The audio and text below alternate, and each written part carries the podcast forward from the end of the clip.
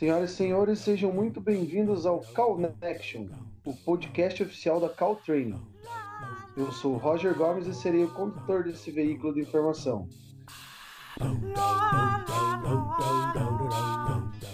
A retenção placentária está entre as principais enfermidades que acometem os bovinos no pós-parto. Ela se caracteriza pela falha na expulsão das membranas fetais, que ocorre durante o terceiro estágio do trabalho de parto. Apresenta etiologia multifatorial, estando associada a abortamentos, doenças metabólicas infecciosas, distocias, partos gemelares, indução do parto, intervenções obstétricas, além de fatores específicos relacionados ao manejo da propriedade.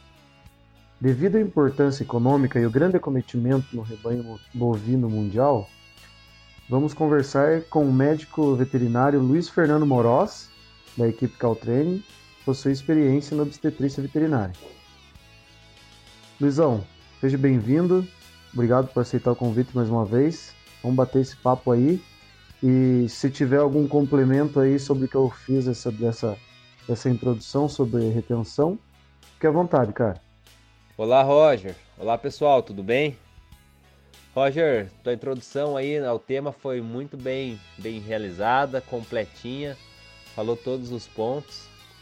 Só para a gente reforçar, então, a, a retenção dos anexos fetais, ela também faz parte dos estágios do parto. Como você colocou ali, ela está relacionada ao terceiro estágio. A gente pensa muito no nascimento da bezerra e esquece que a expulsão dos anexos fetais também faz parte desse processo. Mas é isso aí. É, quando que a gente determina que o animal está com retenção? É, na literatura a gente encontra de 12 e 24 horas. É considerado já patológico, né? A gente considera que esse animal teve retenção de placenta. E aí depende de cada propriedade que vai mensurar isso. Tem propriedade que mensura com 12 horas, outras com 24. Lembrando que fisiologicamente, uh, logo após o parto, ali até a oitava hora, até a décima segunda ali no máximo, esse animal já vai ter que expulsar os anexos fetais. Luiz, então, como ocorre a retenção? Por que, que você considera importante entender mais sobre isso?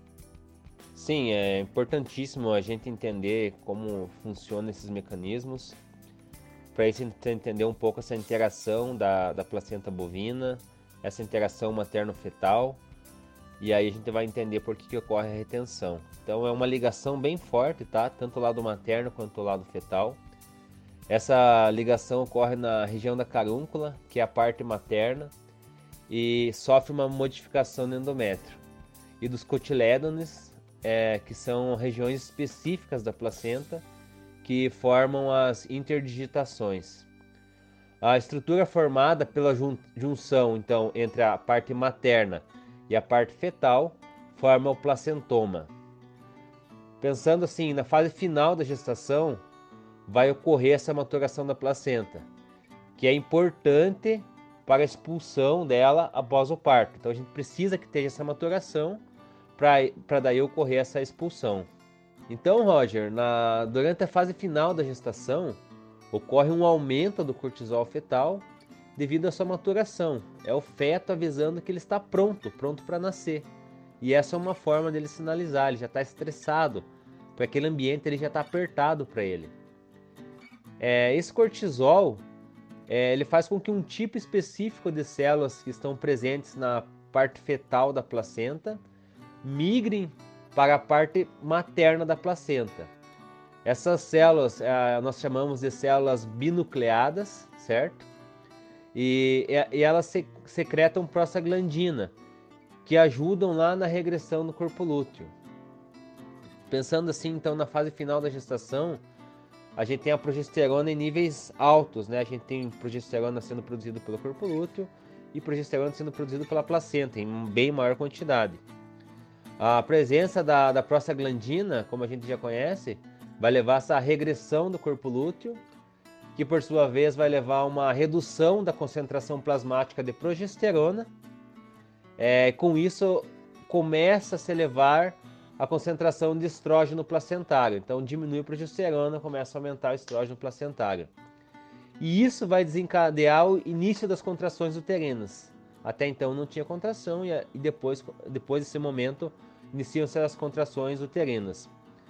À medida que vai diminuindo a concentração plasmática de progesterona e aumentando essa concentração plasmática de estrógeno, começa a ocorrer a expressão de antígenos MHC classe 1 nas criptas placentárias pelas células binucleadas. É esse processo aí que é importante a gente entender. Com a expressão desses antígenos, o sistema imunológico da mãe entende que o tecido da placenta é um corpo estranho, dando início ao processo de rejeição. Então, após a expulsão do feto, a gente tem todo esse processo e a mãe ali, ela vai entender que a, aquela, aqueles anexos fetais não faz mais parte dela. Ela entendendo aquilo como um corpo estranho, ela inicia o processo de rejeição. Por isso que é essencial, essencial mesmo, que o sistema imunológico da vaca esteja funcionando muito bem, seja um sistema imune responsivo, para que a placenta seja expulsa da maneira correta. E as causas, Luiz? Quais são as principais causas da retenção? Então, Roger, qualquer alteração no nível de cortisol, qualquer fator estressante que diminua a resposta imune dessa vaca, vai predispor a essa retenção dos anexos fetais. Então, o principal fator é a imunidade. É, então, a gente tem que evitar fator estressante. Por exemplo, deficiência nutricional. E aí, quando eu falo deficiência nutricional, a gente pode entrar em macro e microminerais, uma dieta bem balanceada. É, o animal não pode passar fome, tem que ter comida no coxo. Tem que ter uma comida de qualidade, uma comida que não esteja bolor, tá? Tem várias possibilidades aí. Falha de manejo, pensando aqui em lotação, né? não trabalhar com lote pré-parto com lotação alta, segregar vacas de novilha, né? Para evitar competição, porque na competição a mais fraca sempre vai apanhar e essa mais fraca ela não vai comer bem. Se ela não comer bem, como que vai ficar o sistema imune dela? Doenças como hipocalcemia. Aí, o que mais? Abortamentos. Então, vaca que abortou, vaca que teve natimortos, partos gemelares, tá? Partos atrasados, então atrasou 10, 15 dias o parto. E aí, com certeza, vai aumentar essa incidência de retenção de placenta intervenções no parto e principalmente aquelas intervenções desnecessárias, que é um ponto que a gente bate muito, né? A gente tem que respeitar o processo do parto, ele tem que acontecer de forma natural. A taxa de intervenção tem que ser mínima possível e quando a gente fizer isso, é que seja com uma, de uma forma bem racional. A gente não pode apressar o processo, a gente tem que respeitar as contrações da vaca, porque tudo isso faz parte né, do processo do parto. E o que mais? Fator estressante que a gente tem bastante na região aqui é no verão, então estresse calórico também é, vai predispor a, a retenção dos anexos fetais. É por isso que a gente sempre fala, né? O estresse é o grande causador da retenção de placenta, né? Dos anexos fetais. Lembrando que esse podcast é patrocinado pela Vet Pharma. Vet Pharma é parceira Kersi Empresa líder mundial no segmento de biossegurança no que desenvolve no Brasil produtos focados em higiene, limpeza e conforto de animais de produção. Para mais informações, acesse kersia-group.com. Fala um pouco mais para nós então sobre as consequências dessa retenção também, Luiz. Bom, Roger, as consequências são inúmeras. Porém, eu quero citar três aqui. A mais grave, Uh, a gente tem uma retenção, então a gente tem um aumento ali da presença de micro-organismos patogênicos no útero. 3 a 4 dias depois do parto, a gente vai estar tá tendo um quadro de metrite, metrite, toxêmica puerperal, né, conhecido também, que pode estar desencadeando um quadro de septicemia e levando esse animal a óbito. Essa seria a consequência de maior gravidade. Porém, tem outras consequências de grande importância um animal que tem retenção de placenta jamais vai produzir igual um animal que não tem retenção de placenta, então a gente tem uma queda na, na produção desse animal. a gente tem, também tem uma queda na fertilidade desse animal, a taxa de concepção ao primeiro serviço dessa vaca vai ser de 10 a 15 pontos percentuais a menos de uma vaca que não teve nenhum problema ali no pós-parto. E com isso então a gente vai tirar menos leite, vai ter que gastar mais sêmen para essa vaca e gastar mais antibiótico para tra tratar uma metrite que essa vaca pode vir desenvolver. São consequências gravíssimas, tanto clínica ali, quanto reprodução e quanto na, na produção. Luiz, e a retenção tem tratamento? Como é esse tratamento? Vamos lá então, Roger. Esse é um assunto bem polêmico, mas um dos maiores erros que a gente pode cometer é não tratar a causa da retenção de placenta. Ah, assim, caso haja uma vaca com retenção de placenta no rebanho, é essencial que a gente detecte a causa. Por que está acontecendo essa retenção? Porque se a gente está vendo um animal, pode ser a ponta do iceberg de algo que vai acontecer com maior frequência. E o maior erro é a gente não detectar o problema no começo e quando vê a gente acha que aquilo é normal, uma incidência lá de 15, 20, 30% de retenção de placenta, você acha que é normal, aí você começa a conviver com aquilo. Então não é normal, tá? A retenção de placenta a gente sabe que é maior em multíparas do que em primíparas. Ao contrário que metrite, por exemplo, é maior em primíparas do que em multíparas. Porém, a gente não quer uma incidência de retenção de placenta maior que 10 a 15% no, nos animais. Ah, quando a vaca já está com a retenção de placenta, é, muita gente fala de utilização de prostaglandina. Porém, a prostaglandina só vai funcionar nos casos que temos atonia uterina. Nos outros casos, a resposta não foi comprovada cientificamente. O que a gente recomenda? É cortar um pedaço dessa placenta, tá? Para quê? Para evitar que a vaca esterte ali na, nela e, e, essa placenta às vezes fica batendo no Uber e ali, então o pessoal vai ordenhar, vai coletar colostro, é, fica contaminando, sabe? Até aumenta a chance de da gente ter um caso de mastite. Então corta ela na metade, mais por higiene mesmo, e, e acompanha, tá? Depois que aconteceu, não tem muito o que ficar fazendo. É, a utilização de antibióticos, a gente só vai realizar naqueles casos que a gente comentou.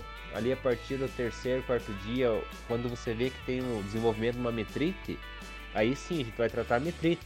O animal pode estar com febre, e aí sim a gente pode usar ceftiofur, pode usar uma antipirona, enfim, tem, tem vários tratamentos, né? Tem oxitetraciclina, tem penicilina. Só ficar atento a esses últimos dois que eu comentei com o, o descarte do leite.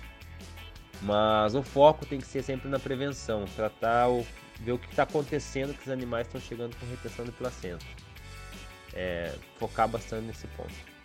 E Luiz, é, existe alguma forma eficaz de acelerar esse processo de expulsão da placenta? Roger, infelizmente não, tá?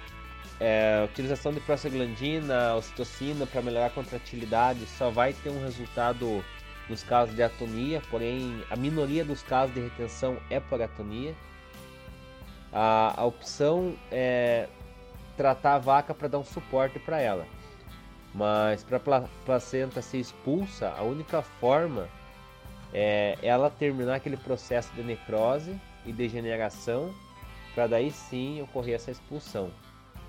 Os estudos mostram que o tratamento da retenção da placenta em si, seja sistêmico, seja intrauterino ou até a remoção manual que, que muitas pessoas fazem, não traz resultados satisfatórios.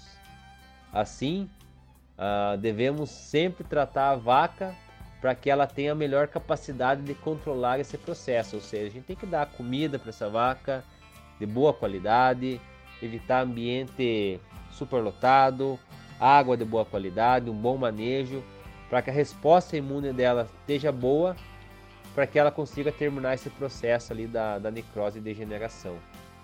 Joia? Falando em controle, Luiz, qual que é a melhor forma de controle da retenção?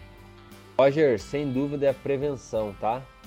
E isso a gente pode fazer através da implantação de programas nutricionais, programas sanitários, vacinações, pensar bastante no manejo, evitar a superlotação, cuidar muito das vacas que estão em transição ali, pré e pós-parto, porque a maioria das doenças vai ocorrer nesse momento.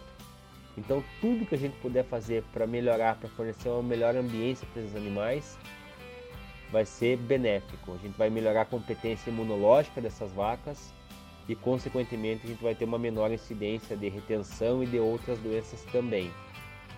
Também lembrando, uh, quando for intervir em partos, adotar medidas de higiene e utilizar técnicas durante essa assistência. Então é bom sempre ter colaboradores treinados que antes de intervir vão lavar bem a região posterior, vão utilizar luvas e só intervir nos casos que realmente há necessidade. Basicamente é isso, Roger. Fornecer o melhor para essa vaca ter uma boa resposta imune. Imunidade acaba sendo um segredo para várias outras doenças, várias outras enfermidades aí, né, cara? E é isso aí.